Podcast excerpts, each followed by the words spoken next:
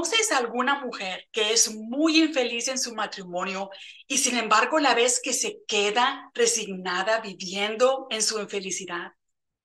¿Te ha tocado conocer a alguien, alguna mujer, que siempre se queja de su esposo con las amigas, con los familiares, pero cuando está enfrente de él, se comporta como la más feliz del mundo? ¿Conoces tú alguna mujer que sufre de violencia doméstica y sin embargo defiende los arranques de ira de su pareja con la excusa de que es que yo sí lo quiero de verdad? ¿Qué es lo que lleva a las mujeres a continuar en una relación sin amor, llena de humillaciones, vejaciones, incluso hasta actos violentos? ¿Por qué se nos hace tan difícil a algunas mujeres poner límites saludables con nuestra pareja? Aunque cada mujer vive una experiencia única con su pareja, los comportamientos humanos, los modelos de pensamiento y modelos de conducta son muy similares entre todos.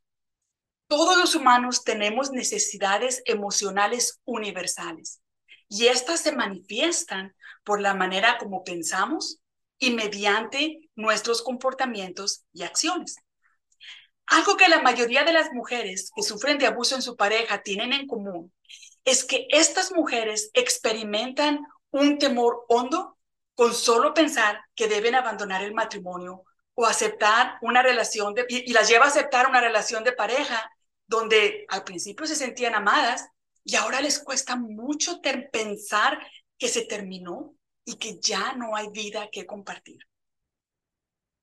La mayoría de las mujeres creemos que podemos influenciar un cambio en la conducta de nuestro esposo y tratamos por años de que Él cambie. Pero este es un cambio que nosotras deseamos que se haga manifiesto en Él, solo para darnos cuenta, tristemente, que algunos años después, con todo lo que hemos tratado, y el cambio no sucede. Porque al final de cuentas, el esposo no era el que quería el cambio, el cambio lo puchábamos nosotras. Y mira, es de comprenderse. Las relaciones matrimoniales y de pareja son una de las relaciones más significativas que existen, además de las relaciones con nuestros hijos. Desde que somos chiquillas, añoramos el día en que vamos a crecer, nos vamos a casar, vamos a formar nuestra familia y siempre esperamos vehemente que nuestro príncipe azul llegue para que haga de nuestra vida una vida maravillosa.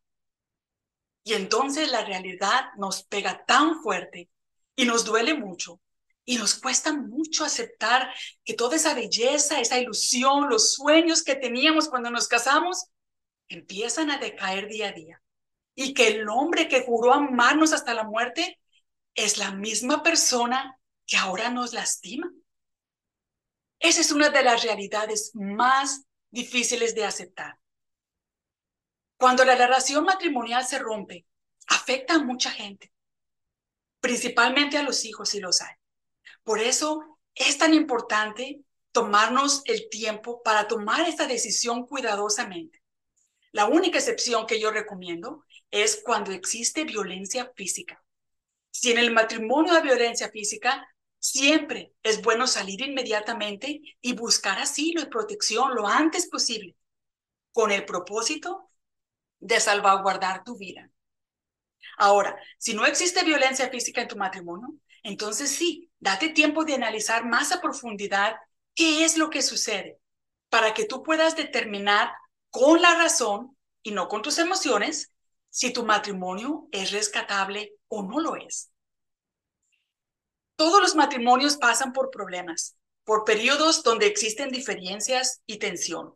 Eso es completamente normal. Y es de suma importancia el platicar con la pareja de estos desacuerdos.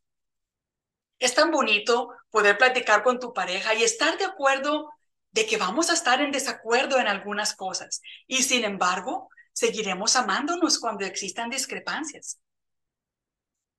Pero ¿cómo podemos identificar los comportamientos destructivos para un matrimonio? ¿Cuáles son los enemigos principales de, de una relación matrimonial o de pareja? ¿Cómo saber si nuestra relación de pareja se dañó irremediablemente?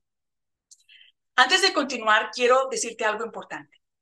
Cualquier persona puede hacer cambios en su comportamiento, sí, Pero el cambio solo es posible cuando esa persona desea vehemente el cambio dentro de sí. El cambio no viene en tu esposo porque tú se lo pidas, porque tú se lo exijas o cuando tú se lo impones. Él va a cambiar solamente cuando él decida cambiar. Si es que no importa por qué tanto tiempo tú estés tomando terapia, tú le pidas a él que cambie, tú le amenaces, él no va a cambiar por esa razón. Él va a cambiar cuando él decida que quiere cambiar. Tú puedes tomar terapia para mejorarte a ti, para desarrollar modelos de pensamiento y acción saludables que te ayuden a ser mejor, pero que te ayuden a ser mejor a ti, no para él. Ahora, habiendo dicho esto, quiero hablarte de tres comportamientos que son los más dañinos para una relación matrimonial y de pareja. Los tres comienzan con la letra A. ¿Lista? Abuso, adulterio y adicciones. En mi curso pregrabado, Pasando de relaciones destructivas a una vida feliz, hablo más a profundidad de cada uno de estos comportamientos y también hablamos de saber identificar si tu esposo está tratando de hacer cambios para bien y cómo saber que la situación no cambiará nunca. Es importante que podamos distinguir esas dos observaciones. Sin embargo, vamos a hablar brevemente de cada una de estos tres comportamientos. Vamos a hablar primero del abuso. Existen muchas formas de abuso. Existe abuso físico, verbal, emocional, mental. Cuando muchas mujeres escuchan la palabra de abuso, abuso, se sienten confundidas porque ellas cuando escuchan esa palabra se imaginan siempre una mujer golpeada, moreteada, cuando el abuso puede ser tan sutil que hasta haga reír a los demás. Abuso es cuando se hace a la pareja el centro de la risa. Cuando tu esposo hace que otros se rían a costa tuya. Cuando no existe respeto. Cuando hay menosprecio. Cuando hay hostilidad. Esas son formas de abuso. Cuando te limita tu vida social. Cuando no te permite ver a tus familiares o a tus amigas que tenías antes de contraer matrimonio. Cuando te limita la interacción que tienes con tus hijos, si es que son de un matrimonio anterior. Quizá no te deja trabajar, quizá no te deja ir a la iglesia, cuando te critica constantemente, cuando siempre a ti, te usa a ti como culpable de lo que sucede. Si tú vives en constante miedo a que tu esposo pierda el temperamento o se dé cuenta si fuiste a la tienda sola, eso es una señal de que estás siendo una persona abusada. Si te fuerza a tener relaciones sexuales con él, eso también es una forma de abuso. So, es muy importante que sepamos que estas tres características, lo que es el abuso, el adulterio y las adicciones. Si existe alguna de estas o las tres en tu matrimonio, es muy difícil que el matrimonio pueda sobrevivirlo. No es imposible, pero es difícil. Le toca a la mujer que es la víctima ponerse bien alerta, distinguir qué es lo que sucede para que pueda saber si puede salir de este matrimonio o lo puede mejorar. Hablemos del comportamiento número dos, que es el adulterio. Una de las preguntas más comunes que yo recibo en mi práctica de coaching es, ¿puede una persona infiel cambiar? La respuesta es sí. Sí puede cambiar, pero no lo va a cambiar porque tú le descubriste. No va a cambiar porque tú lloras, ni porque tú le amenaces con abandonarle o tú le amenaces que no va a volver a ver a los niños. No. Lamentablemente, la mayoría de las personas infieles lloran, piden perdón cuando se les descubre. Te voy a decir esto, la persona infiel disfruta de hacer lo prohibido. Le gusta el riesgo, le gusta la emoción de hacer cosas a escondidas y salirse con la suya. Sin embargo, los estragos del adulterio son tan fuertes y tan profundos que descaran a la mujer, descaran nuestro ser, acaban con la confianza, acaban con tu autoestima y es muy difícil que, que el matrimonio pueda salir adelante de esto. ¿Cómo puedes tú saber si una persona infiel está haciendo cambios para bien? Un buen indicador de que esta persona está tratando de cambiar es cuando busca ayuda profesional. Cuando esta persona infiel toma en cuenta a su esposa en sus nuevas decisiones y actividades. Pero cuando la persona deja de tomar ayuda, cuando la persona deja de ser transparente con su esposa, cuando la persona uh, se va solo al antro, se va solo a tomar, esconde el teléfono. Esas son señas que no hay un verdadero arrepentimiento y no hay un cambio positivo para no volver a caer en el adulterio. Es muy difícil recuperar la confianza. Se necesita mucho trabajo. Es un camino muy, muy largo. Se necesita trabajo, paciencia y determinación. Pero para la mujer es muy importante que nosotros escuchemos no solamente lo que dice, pero escuchemos sus acciones, ver si esta persona infiel está tomando los pasos para no volver a caer en lo mismo. Si puede cambiar, pero hay que nosotros ver que está demostrando que esta persona quiere cambiar, que esta persona en realidad va a valorar tu perdón.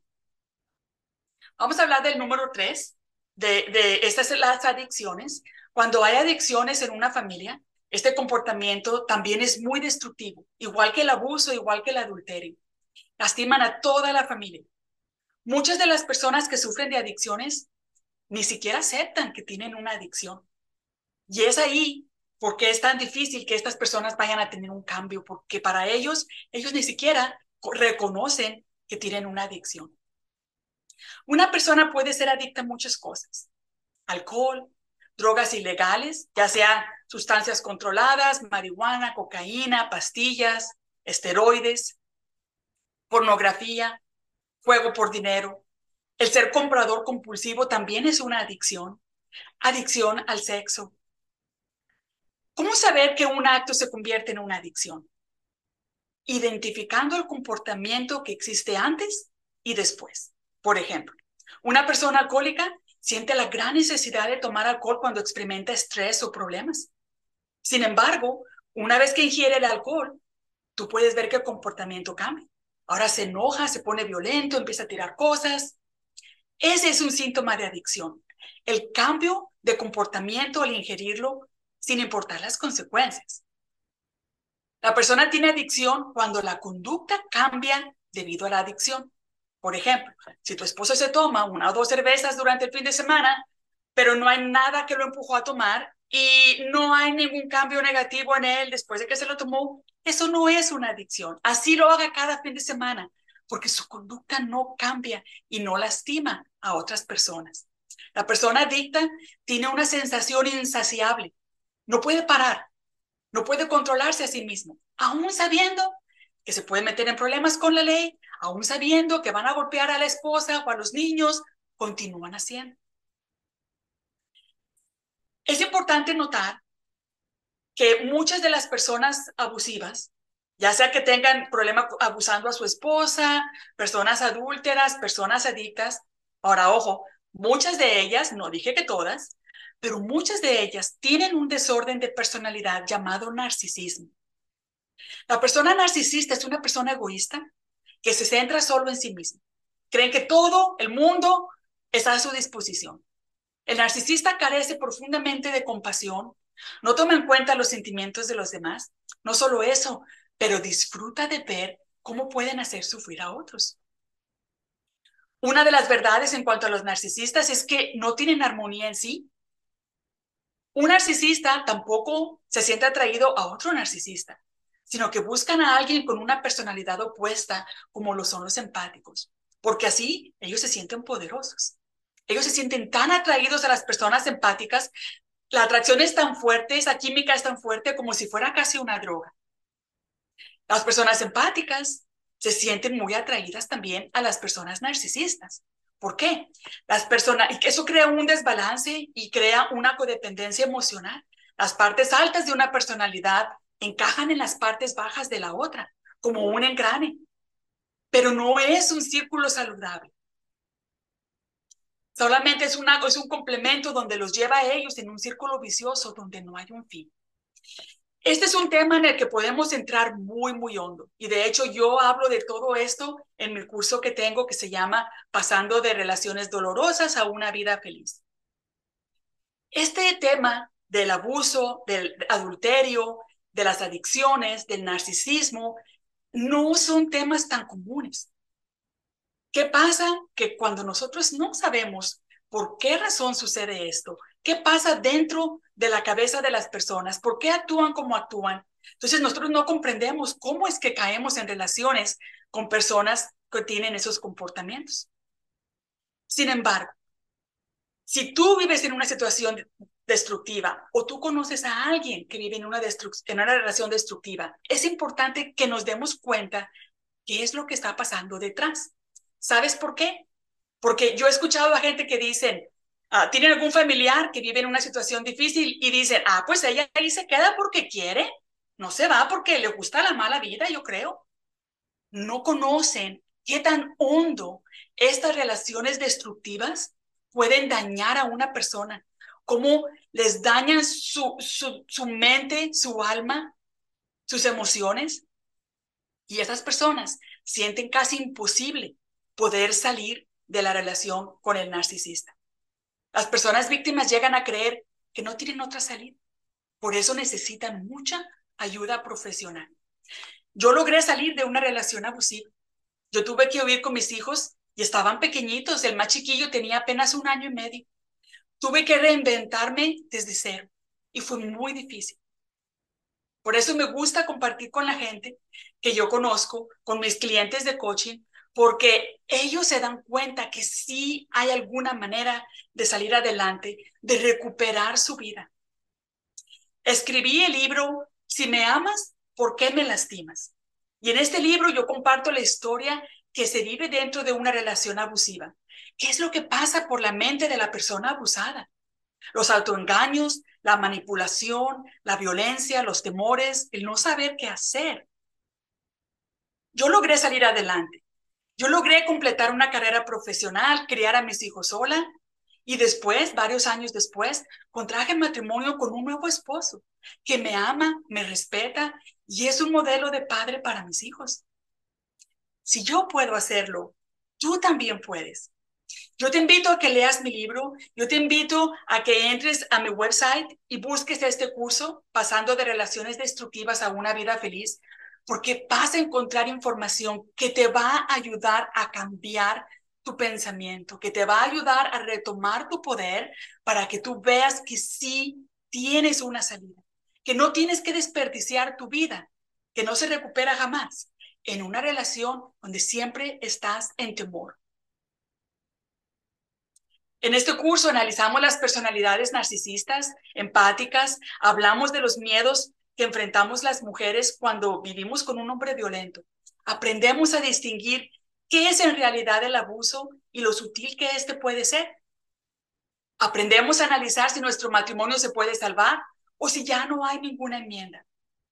Aprendemos a desarrollar hábitos para mejorar nuestra personalidad y las relaciones que llevamos a diario con otras personas, con nosotras mismas comenzando, otras personas y nuestra familia. Te invito a que te unas a mis redes sociales Aligning with Life with Sandra, que significa alineándonos con la vida con Sandra.